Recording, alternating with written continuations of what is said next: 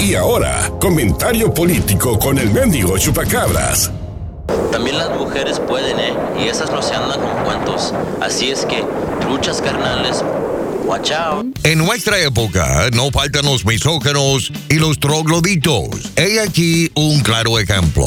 Los comentarios de un profesor de la Universidad Boise State son terribles. En un discurso nacional, el vato dijo que las mujeres independientes son medicadas, entrometidas y pendencieras. Escuchemos sus comentarios en inglés. Our independent women seek their purpose in life in mid level bureaucratic jobs like human resource management, environmental protection, and marketing. They are more medicated, meddlesome, and quarrelsome than women need to be. Without connections to eternity delivered through their family, such medicated, quarrelsome, and meddlesome women gain their meaning through the seeming participation in the global project. They are agents of the new world, but not new life. Such women are now the backbone of every left wing cosmopolitan party in the Western world. Estos fueron los comentarios de parte de Scott Jenner, profesor de Ciencias Políticas de Boise State, e hizo los comentarios el 31 de octubre durante la Conferencia Nacional de Conservadurismo en Orlando, Florida.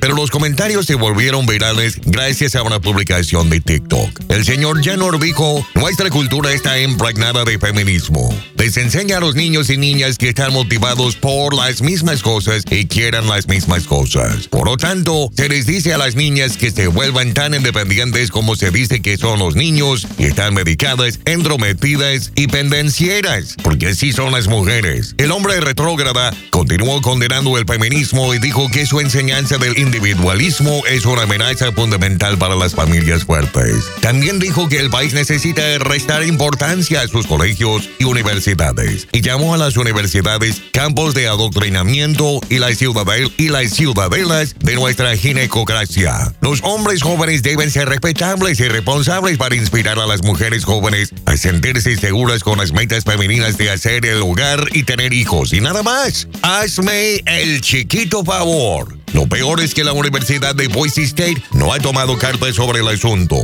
No lo han despedido. Si las mujeres solo deberían quedarse en la casa, ¿qué hubiera pasado con Marie Curie? La mujer científica más famosa e importante de la historia. No solo se convirtió en la primera mujer en ganar un premio Nobel, sino que en 1911 se convertiría en la primera persona en ganar dos, ya que dedicó su vida al estudio de la radioactividad. ¿O qué pasó con Jane Goodall, la mejor primatóloga de toda la historia? Y en el caso de México, el vato es un menso e idiota porque desconoce la historia de José Ortiz de Domínguez, la gran insurgente durante la independencia de México, siendo una de las primeras participantes en la conspiración de Querétaro y pieza clave para el inicio de la lucha que dio luz al nacimiento de México. Con mucho gusto nosotros le mandamos al vato misógeno, a este hombre que detesta a las mujeres, una buena rola de los Tigres del Norte. También las mujeres pueden. También